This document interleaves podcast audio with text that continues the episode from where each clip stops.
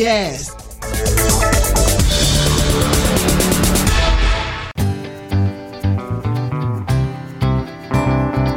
Olá, seja bem-vindo a mais uma edição do Hernicast. Eu sou João Moura. Eu sou Aline Linhares e hoje a gente está aqui com uma convidada especial que vai nos ajudar nessa tarefa tão importante que é buscar uma alimentação mais saudável. Isso, Aline, a gente está aqui com a nutricionista Suzane Salvador, que é residente do programa da Residência Multiprofissional em Atenção Básica e Saúde da Família e Comunidade da UERN. Seja muito bem-vindo, Suzane. Muito obrigado aqui pela sua participação no Ncast. É um prazer ter você aqui hoje. Olá a todos, é um prazer estar aqui com vocês e poder falar um pouquinho sobre a alimentação, que é um tema tão discutido atualmente. Bom, Suzane, é, eu queria começar essa, essa, essa nossa conversa mais trazendo um, um tema, porque eu, eu acho que essa, esse tema da alimentação saudável hoje ele preocupa, acho que a maioria das pessoas, né?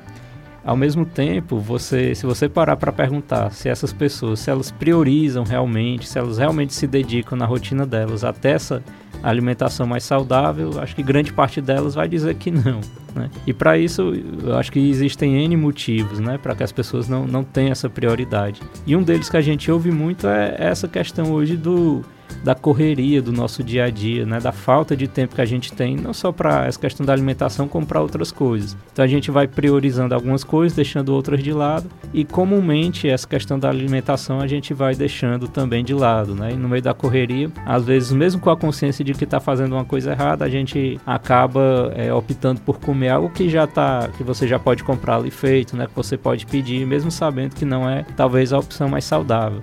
Aí eu queria que a gente começasse discutindo se é possível a gente conciliar essa priorizar realmente uma alimentação mais saudável, ter esse cuidado. É possível conciliar isso com essa nossa sensação de falta de tempo, essa correria do nosso cotidiano? Sim, é, João, de fato, o tempo acaba sendo um obstáculo né, encontrado para é, ter uma alimentação saudável. É, mas sempre a gente pode tentar organizar um pouco, planejar um pouco a rotina, é, tirar um tempinho é, do, da nossa rotina para poder planejar essas refeições.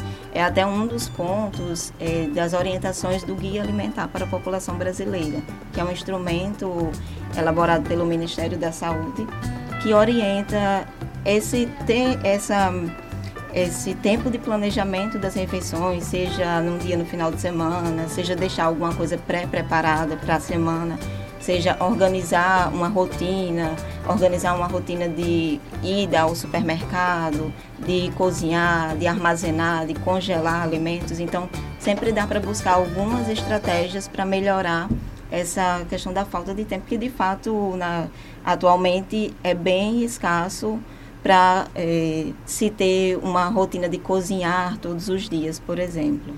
Eu acho que o ideal para isso é você também envolver a, a família, né, as pessoas que estão que moram ali com você, né, para que porque eu acho que sozinho é uma tarefa talvez ainda mais difícil, né, para quem dieta sozinha é muito complicado, muito complicado mesmo.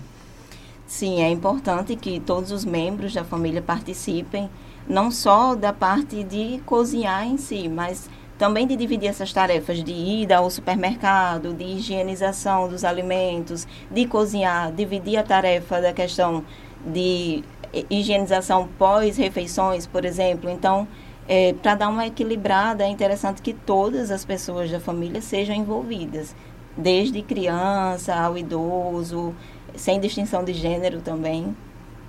É, como é que a gente faz para começar uma dieta? Que a gente pensa nessa estrutura toda e diz, meu Deus, além de fazer tudo isso, vou ter que comer pouco, fazer exercício físico, é, enfim, ter outras, outros processos para que a gente consiga tanto emagrecer quanto manter a saúde. Porque muitas, muitas pessoas fazem essas dietas loucas e ficam mais doentes do que se não tivessem nem começado essa dieta maluca. Como é que a gente dá esse pontapé? Exatamente, Aline. Você trouxe uma ótima colocação dessa questão assim das dietas malucas, né? Das dietas da moda, dos modismos alimentares que é bem recorrente na mídia de uma forma geral, assim, disseminado por muitas vezes celebridades ou outras pessoas que têm uma grande influência na população. E primeiro a gente precisa tentar alinhar um pouquinho a ideia de que a alimentação saudável, ela necessariamente vem é, atrelada a uma dieta e uma restrição extrema da alimentação. Por exemplo, né, como você bem colocou, muitas vezes a pessoa acaba tendo problemas maiores depois que começa uma dieta restritiva. E isso é o que está registrado na literatura como o ciclo da dieta. Então, o ciclo da dieta, ele começa com essa ideia de restrição, proibição, e aí a pessoa restringe muitos alimentos na rotina dela, geralmente alimentos conhecidos como hipercalóricos. Pão, massa, adoro. E aí vem essa extrema restrição, essa ideia de proibição, e durante a pessoa passa ali a primeira semana, 15, 15 dias, um mês. Vai aguentando. E, e depois, assim, vai criando é, é, uma, uma sensação de obsessão e desejo, assim, uma fissura pela comida, por, principalmente por esses alimentos que são tidos como proibidos. E depois desse desejo, dessa obsessão pela comida, por querer comer, né, geralmente vem a questão do é, de, de, chutar o balde. A pessoa não aguenta mais aquela obsessão. Eu quero comer é, o filé com fritas, eu quero comer um pão francês e tal.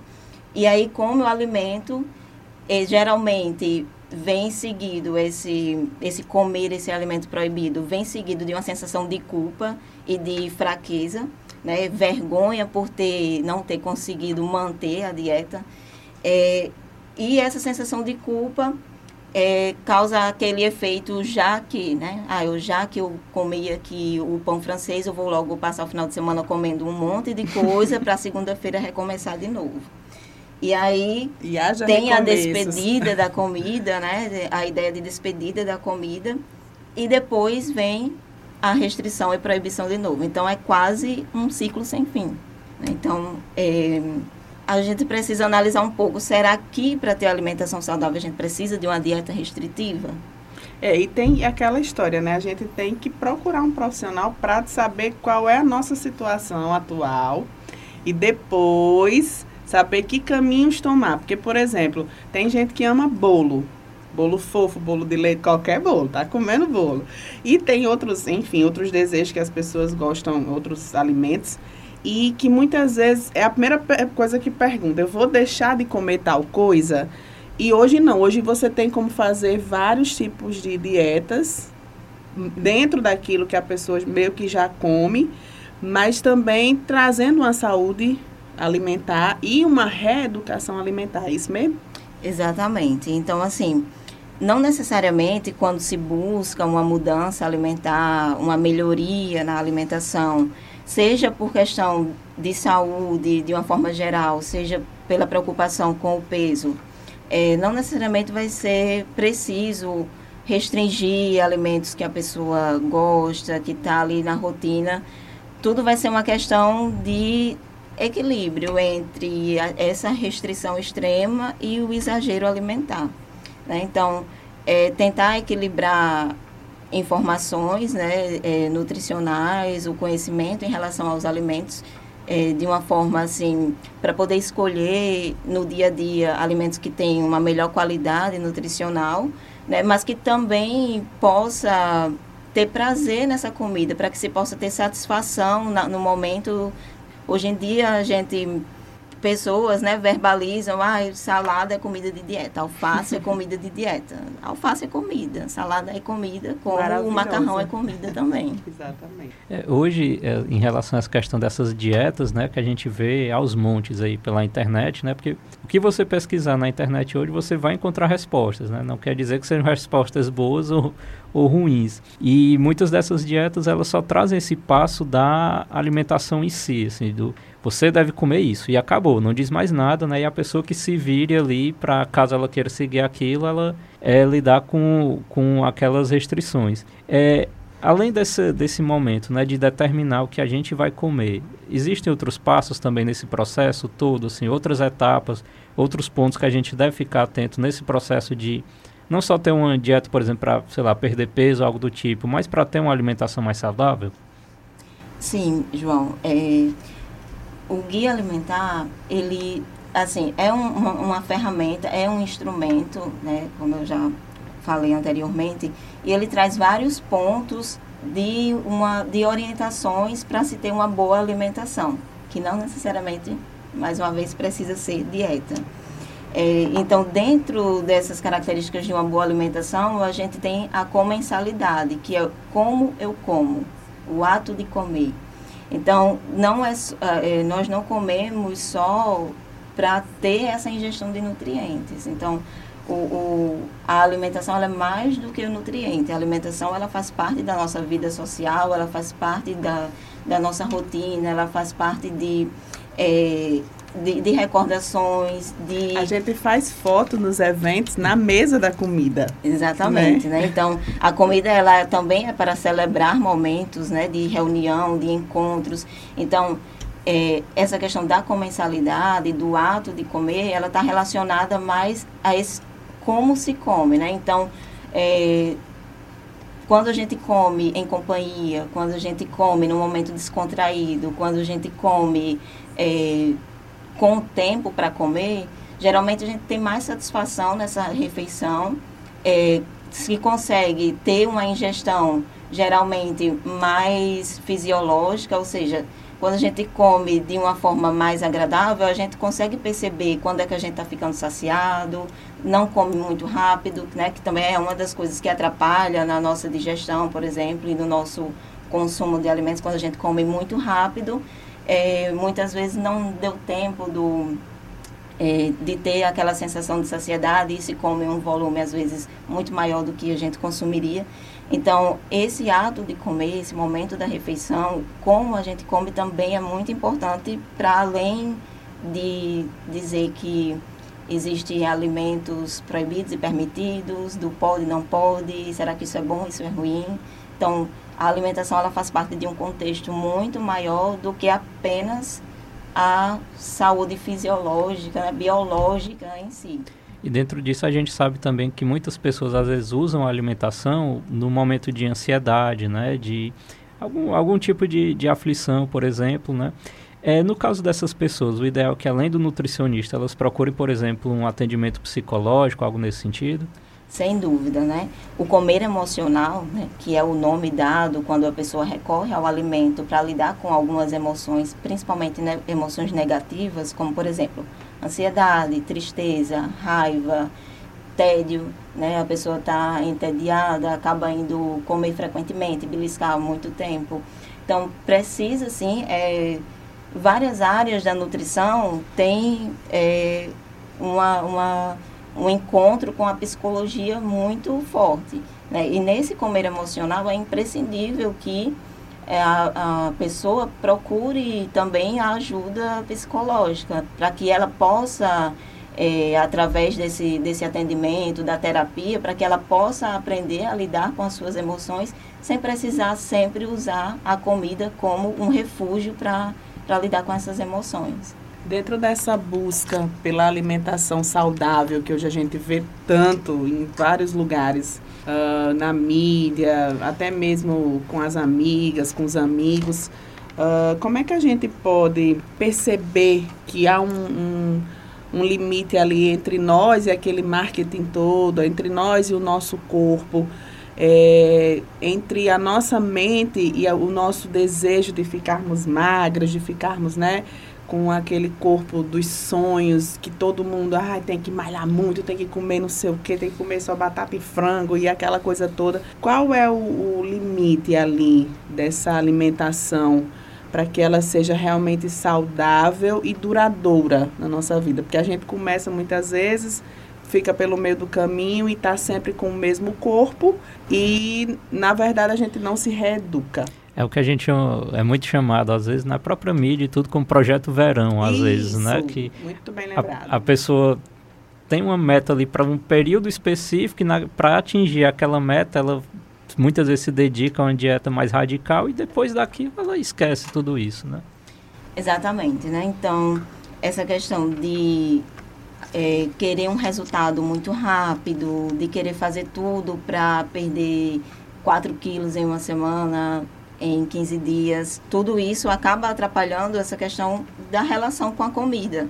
Né? É, é muito, no, principalmente nós mulheres, nós sofremos muita pressão de muita. mídia, de influência. É, para ter um, um, um, corpo magro, um corpo padrão, e esse corpo pra, padrão ele vem muito atrelado né, à ideia de beleza. E aí a gente entra num escopo bem maior né, da alimentação que é, existe é, atualmente né, o conceito de mercado da dieta, de, do, do business da dieta. Então, é, muita gente ganha muito dinheiro em cima dessa ideia de projeto verão, de ah, o que você pode fazer em, em um mês para atingir determinado corpo, os desafios da vida, né? Que a gente vê cada vez mais se disseminando. É, e muitas vezes acaba sendo gatilho para frustração, para é, até mesmo desenvolvimento de depressão ou piora de quadros de depressão, enfim. É, então, é uma pressão muito grande, só que a gente tem que, quando a gente fala de saúde pública, quando a gente fala de saúde, é, a alimentação ela não precisa ter é, essa super restrição. Para ter saúde, ninguém precisa ter corpo perfeito, ninguém precisa ter 6% de gordura para ter saúde. Então, a saúde ela vai muito além de ter um corpo magro. Será que todo mundo que é magro é mais saudável do que qualquer pessoa que esteja um pouco acima do peso? Né? Desde 2013, a Organização Mundial de Saúde classificou a obesidade como é, uma doença. Mas é, será que todo mundo que é magro é saudável? Porque às vezes é a ideia que a gente tem de que se todo obeso é doente, então o contrário de obeso é saudável. E nem sempre. Tem pessoas que têm comportamentos é, disfuncionais com a comida, é, em relação à alimentação. No caso, a gente já entraria na questão de transtornos alimentares, né? Tem gente que induz vômito, é, que toma laxante frequentemente para poder perder peso e atingir aquele corpo magro. Então, é, tem pessoas que são magras, mas que não estão necessariamente saudáveis. Como, desculpa, pessoas também que são magras, mas simplesmente têm um organismo diferente, né? um metabolismo diferente e tudo. Mesmo, ainda que elas não, não tenham atitude mais assim ligada a um transtorno alimentar, mas elas têm um, um organismo que, que é diferente o que também não quer dizer que por conta disso elas vão ser mais saudáveis, né, necessariamente. Exatamente, né? E eu sempre gosto de questionar quando as pessoas falam: "Ah, vou ali fazer gordice, vou ali comer gordice". Adoro. É, será que seria interessante a gente manter esse padrão de pensamento de achar que comer batata frita é coisa de gordo? Ninguém nunca viu uma pessoa magra comendo batata frita? Só o que tem. Né? né? Então, tem pessoas magras que não têm um padrão alimentar que nós classificaríamos como saudável. Tem pessoas magras que passam o dia comendo alimentos industrializados, refrigerante, alimentos ultraprocessados, que a gente chama, é, não comem vegetais e etc. E são magras. Então, assim, se a gente fala de alimentação saudável prezando a saúde, por que, que a gente só base na tecla de que essa alimentação tem que ser com a finalidade de perder peso.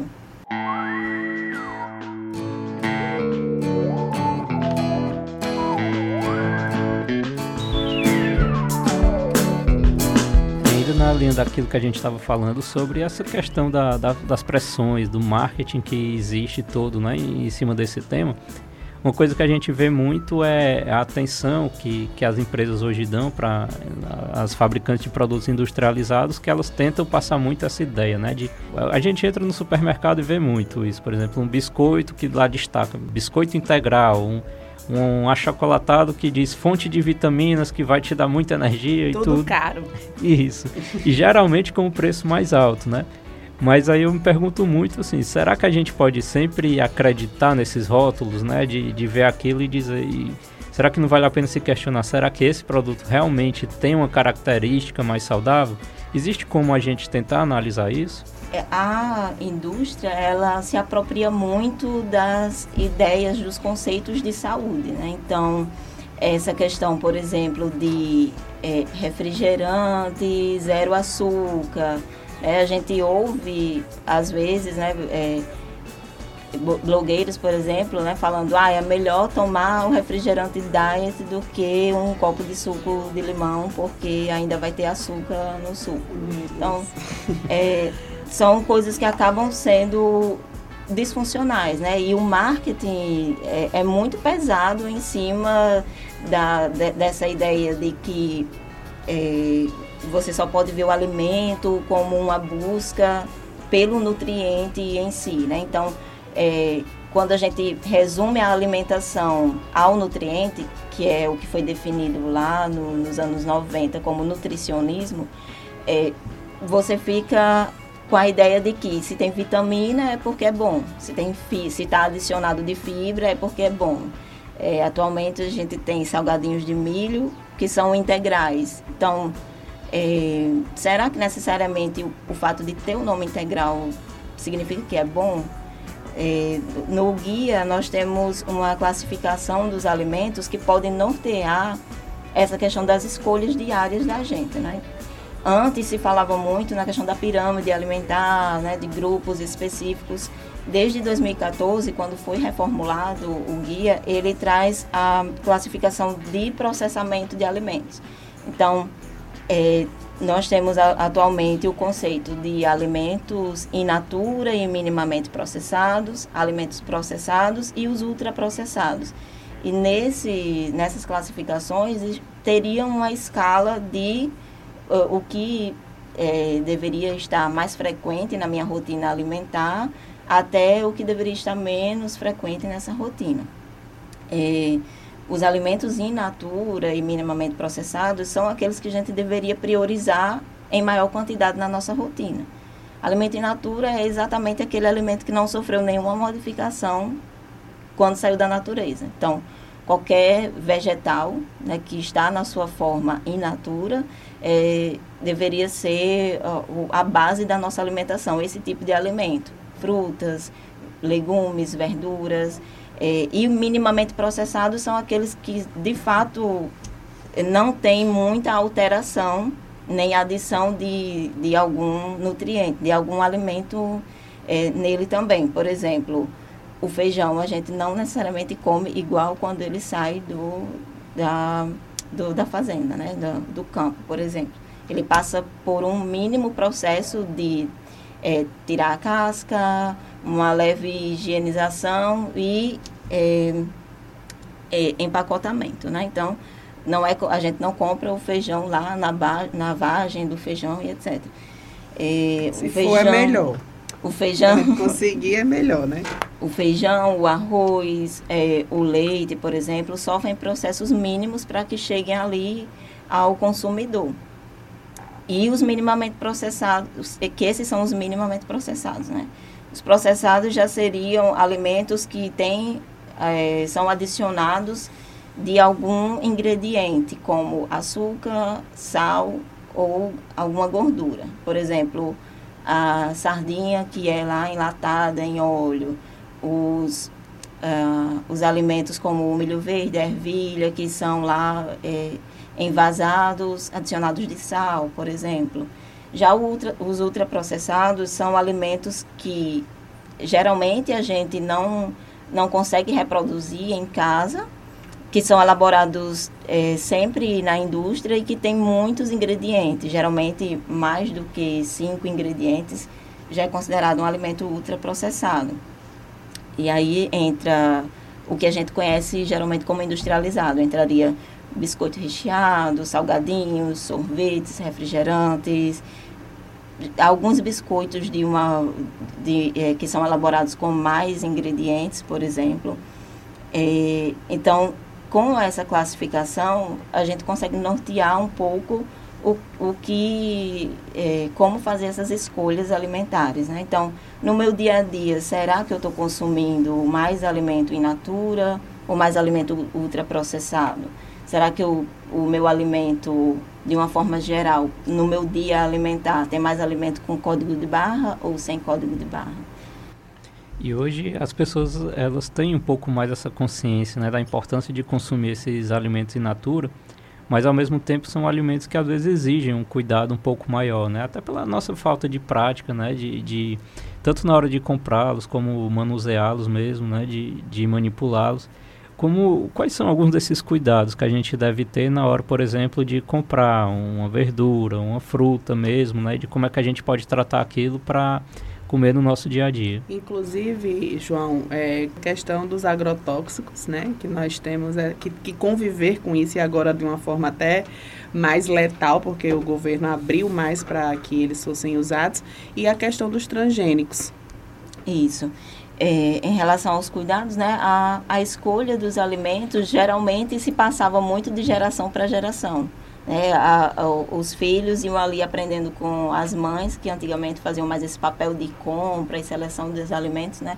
Mas uh, o principal é tentar é, escolher alimentos que estejam mais frescos, que estejam é, não estejam machucados, furados, por exemplo, é, que eles acabam tendo uma, uma qualidade melhor, né? Uma, os nutrientes, tem mais nutrientes, é, mais fácil de não ter sido contaminado com alguma coisa externa, por exemplo, se não tiver é, porque se a, fruta, né, o legume, ele tiver com um furinho, às vezes tem pessoas que vão tentar escolher, né, e, e, é comum no supermercado, às vezes, a gente encontrar uma maçã com a marquinha de unha, que alguém foi lá e, e colocou a unha, e isso não, não é interessante de fazer. Ninguém precisa estar tá enfiando a unha para é, escolher bem os alimentos, né? Em relação à higienização, né, quando a gente chega em casa, o ideal é que se faça essa higienização, principalmente dos alimentos que a gente vai comer na forma crua. É, faça a higienização com água, hipoclorito, fazer aquele, aquela imersão de 15 minutos. Existem hipocloritos que têm diluições diferentes, então é preciso olhar na embalagem do hipoclorito se para um litro é preciso uma colher de sopa ou duas colheres de sopa, por exemplo.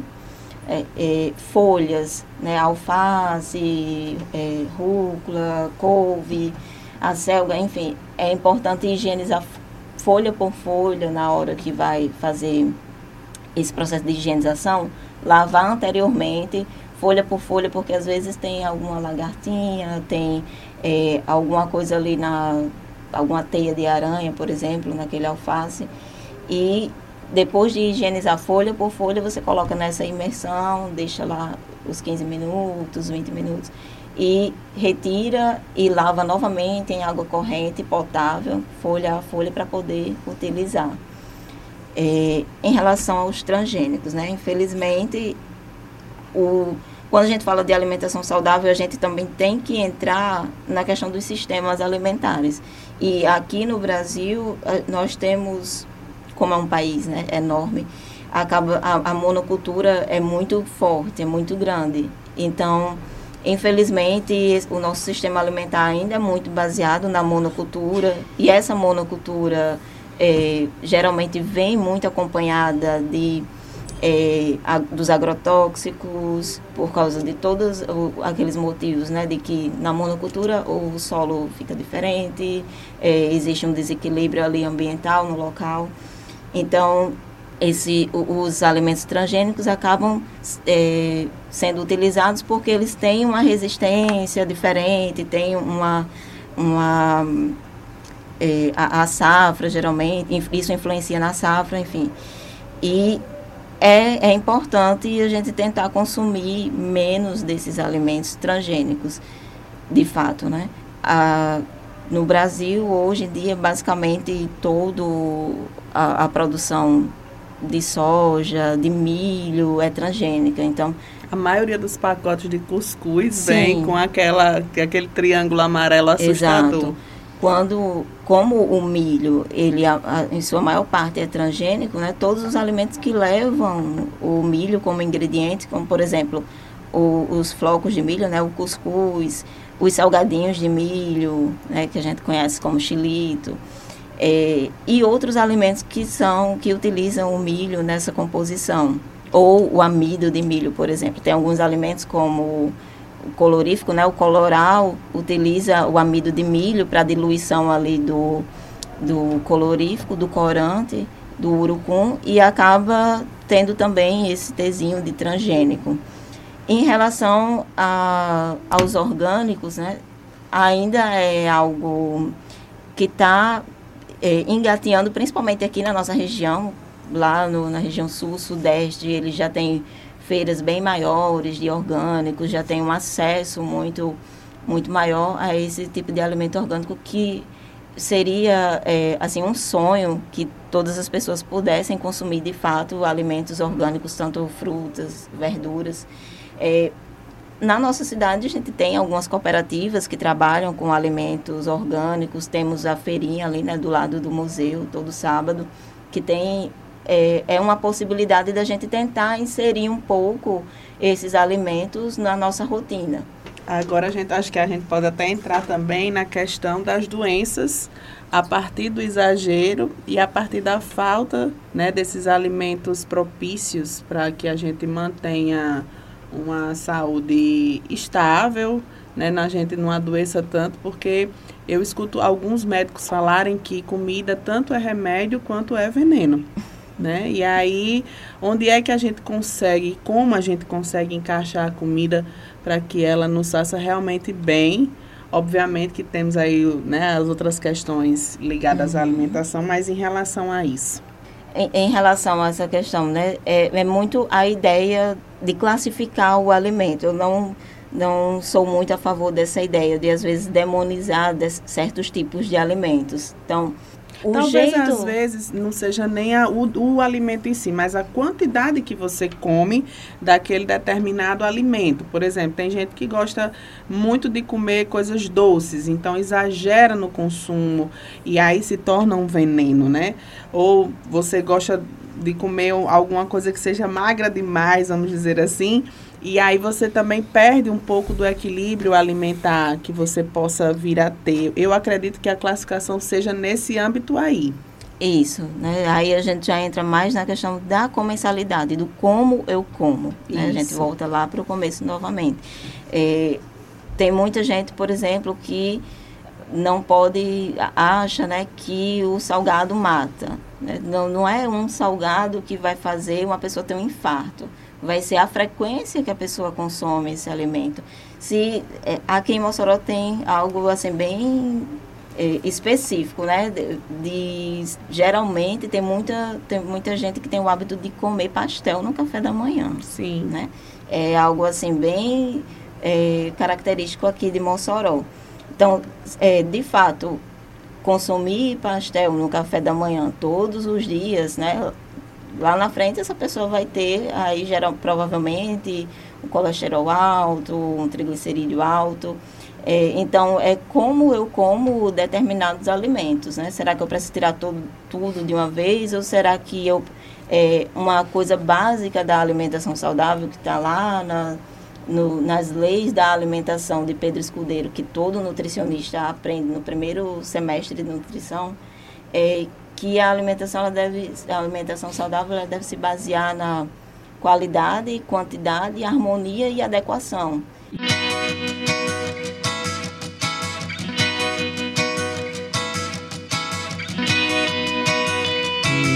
existem, esse é um, eu acho que um dos mitos, essa questão de que uma alimentação para ser saudável ela precisa se restringir a um determinado grupo, né? E aí isso traz até outras ilusões das pessoas, que é, por exemplo, a ideia de que uma alimentação mais saudável, ela necessariamente é muito mais cara do que uma alimentação é, mais desregulada, né? E, e para isso contribui às vezes também, eu já ouvi muitos relatos nesse sentido, de que às vezes as pessoas vão num, num nutricionista, por exemplo, e aí talvez por, não sei, um uma falta de tato maior de alguns profissionais que, infelizmente, eles às vezes passam uma dieta com produtos que estão totalmente fora da realidade financeira daquela pessoa, né? Então, muita gente às vezes tem essa percepção, assim, já questionei algumas pessoas que, que falaram, não, não, não vou me dedicar a isso porque eu sei que eu não vou ter condição de comprar uma comida mais, mais saudável, né? Eu queria que a gente tentasse um pouco discutir isso aqui, se realmente é, uma alimentação mais saudável implica necessariamente um gasto maior do nosso orçamento? Aqui no Brasil ainda é, sai mais barato investir mais em alimentos in natura do que em industrializados. outros países que têm uma, uma produção de alimentos diferente da nossa, geralmente alguns países europeus, para eles sai muito mais caro investir em alimentos in natura, muito mais do que para a gente. Então, assim, em relação à renda, é, apenas aquelas pessoas que de fato estão em insegurança alimentar, em situação de insegurança alimentar, pessoas que vivem em vulnerabilidade social, por exemplo, que famílias de cinco pessoas que vivem com uma renda menor que um salário mínimo, que vivem apenas de Bolsa Família, por exemplo, é, ou pessoas em situação de rua que não tem como não tem nenhuma renda, né? É, acaba sendo um pouco mais complicado de ter uma variedade alimentar quando você praticamente não tem é, renda para investir em alimento. Mas é, ainda bem que o cenário mudou um pouquinho. Hoje em dia, é, nós, nós percebemos que é, a renda da população, é, de alguma forma, aumentou é, em relação à década passada, duas décadas atrás, por exemplo. Né? Então, a gente tem atualmente mais pessoas com um pouco mais de acesso a, a emprego ou a trabalho autônomo que tem alguma renda é, fixa. E é, a gente pode é, melhorar a alimentação melhor, é, é, inicialmente com o que a gente tem. Então, assim, se a minha renda não é tão grande, não, é, como é que eu posso melhorar a minha alimentação a partir do que eu tenho? Sempre dá, se você não vive, né? Se a pessoa não vive em situação de vulnerabilidade social, onde ela não tem basicamente renda, é, dá para sempre melhorar um pouco a alimentação com a renda que a gente tem, mesmo que a gente não tenha rios de dinheiro. Então, assim, será que eu posso melhorar a minha alimentação substituindo é, temperos industrializados, como aqueles de pacotinho, né, em tablete, tempero em pó, por temperos in natura, isso já vai ser uma mudança positiva na alimentação. Será que eu posso diminuir um pouco o consumo de carnes processadas, salsicha, linguiça, mortadela, presunto, é, na minha rotina? É, e investir um pouco mais em fontes proteicas mais naturais, como o ovo, as carnes frango e leite, queijo, por exemplo. Então, assim, não necessariamente, é porque é muito atrelado à questão do modismo, da dieta da moda, dos superalimentos, por exemplo, né, que sempre todo ano tem um alimento, um superalimento novo. Acho que do ano passado deve ter sido a pitaia, por exemplo. Então, não necessariamente uma pessoa precisa ter pitaia na mesa para ter uma alimentação saudável. A pitaia, na verdade, é o fruto do cacto lá da região do México. Então, se a gente comer o fruto do cacto da nossa região, também vai estar sendo é, bem nutritivo. Até porque o que costuma passar muito na mídia, principalmente nos canais né, de alcance nacional, ele muitas vezes não está muito atrelado à nossa realidade aqui local, né? Que às vezes a gente tem, ao mesmo tempo que a gente tem uma riqueza muito grande de determinados alimentos, determinados nutrientes, às vezes a gente outros alimentos a gente não tem assim acessível, né? Então para você conseguir sai muito caro, né? Então acho que é importante também que a pessoa tenha esse olhar para aqui para a região, para o que está mais próximo dela, não é? Exatamente. E entra até na questão da qualidade de menos agrotóxicos. Então, assim, é, quando a gente prioriza esses alimentos locais, alimentos que são produzidos mais na nossa região, eles vão ter menos agrotóxicos, por exemplo. Então, isso já vai até melhorar nessa qualidade do tipo de alimento que a gente está consumindo.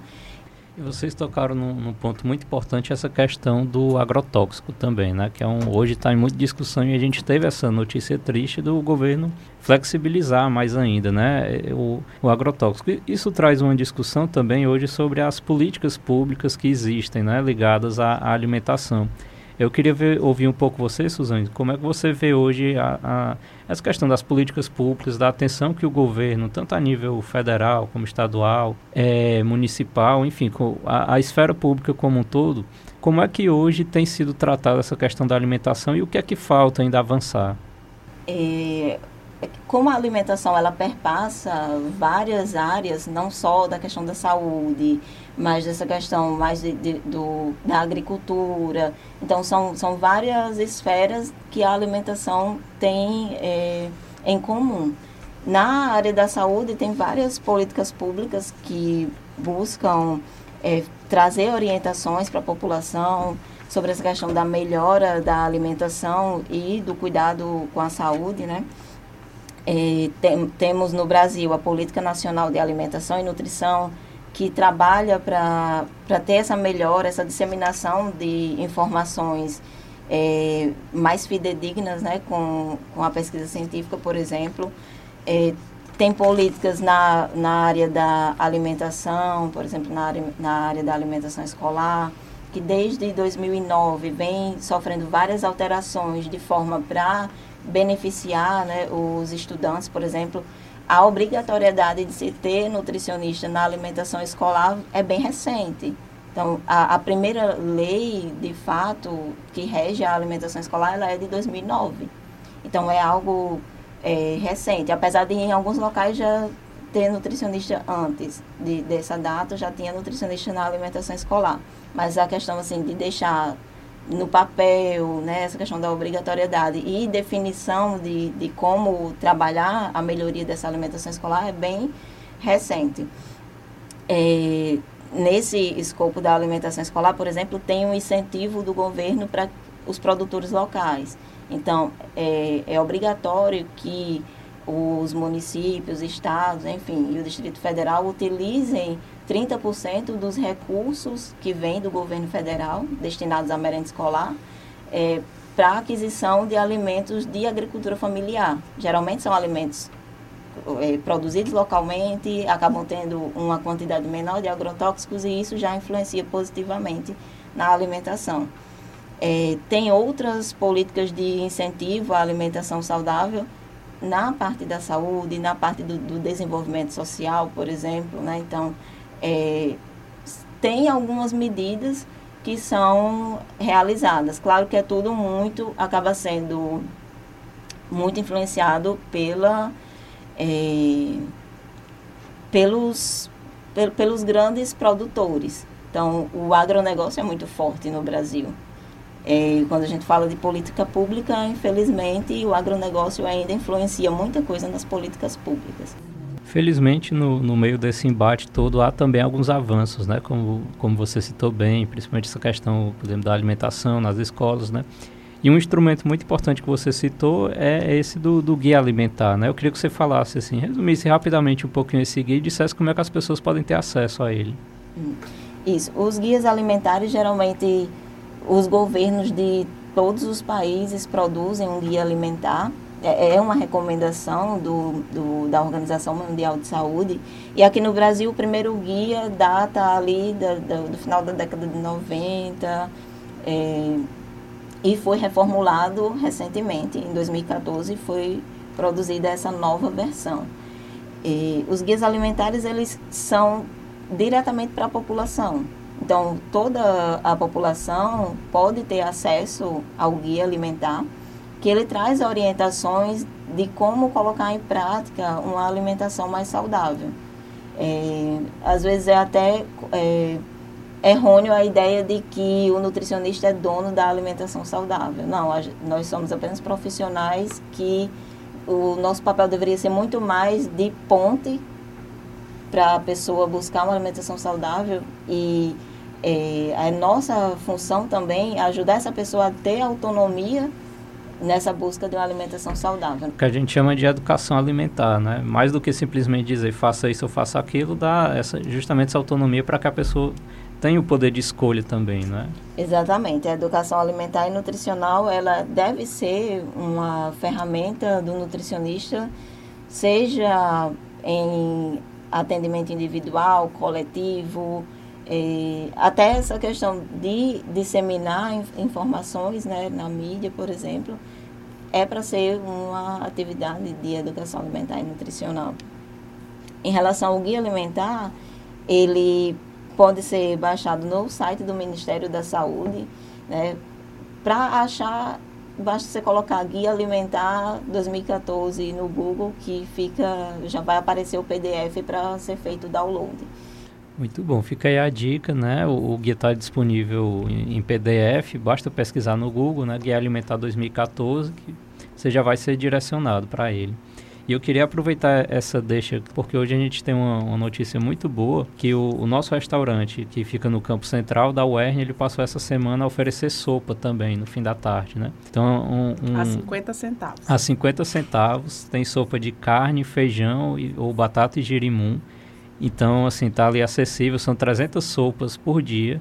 Então, quem, quem quiser, assim, para quem tem aula lá né, no início da noite ou qualquer outra atividade no fim da tarde, né, pós-graduação, o que for, tá lá é, é uma excelente opção, né, é uma refeição muito boa. Fora o almoço que já existe, e o, café, café lá também, também, que são excelentes opções que né, no restaurante é buscado também essa questão da alimentação mais saudável também. Então, fica essa dica aí para todo mundo.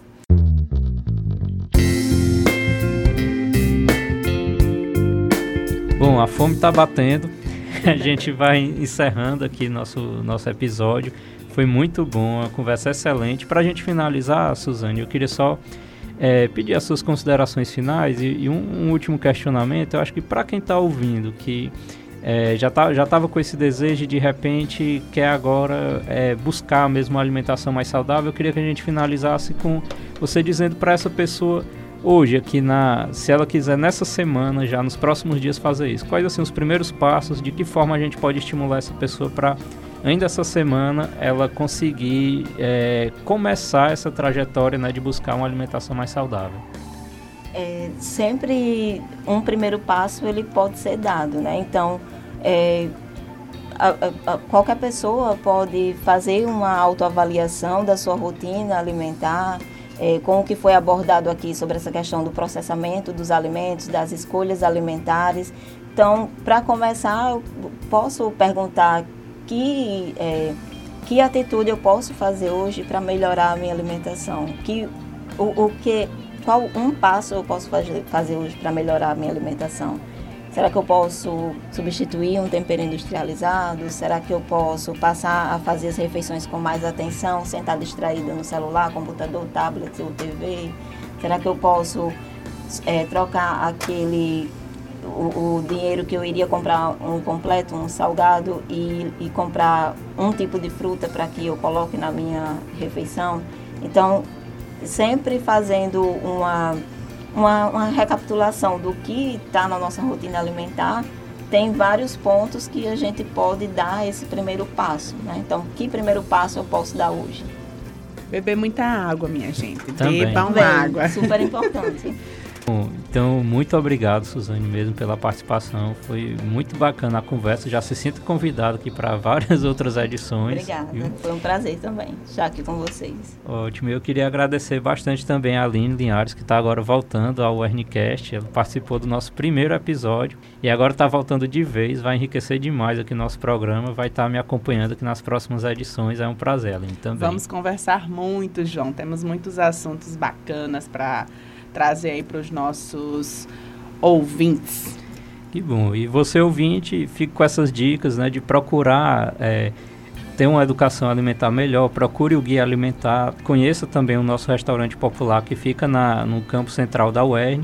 Só lembrando também que a nossa residência multiprofissional ela oferece atendimento à população, à comunidade em geral, não só de nutrição, mas também de, de enfermagem, atendimento psicológico. E você pode ter acesso a ele através do telefone, é o DDD 84 98753 5212 e lá você marca o atendimento que funciona na Faculdade de Enfermagem FAEM lá no centro. E lembrando que a gente está aqui sempre aberto disponível para quaisquer dúvidas, comentários. Essas, se vocês quiserem mandar também sobre essa questão alimentar, a gente pode receber e encaminhar para o pessoal da da residência, é, podem entrar em contato com a gente através do e-mail, o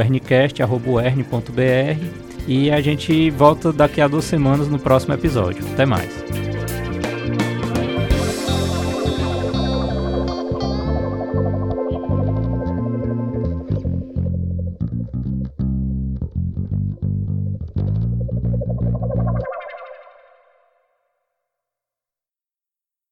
O Werncast é uma produção da AGECOM, agência de comunicação da UERN, em parceria com a Rádio Rural de Mossoró.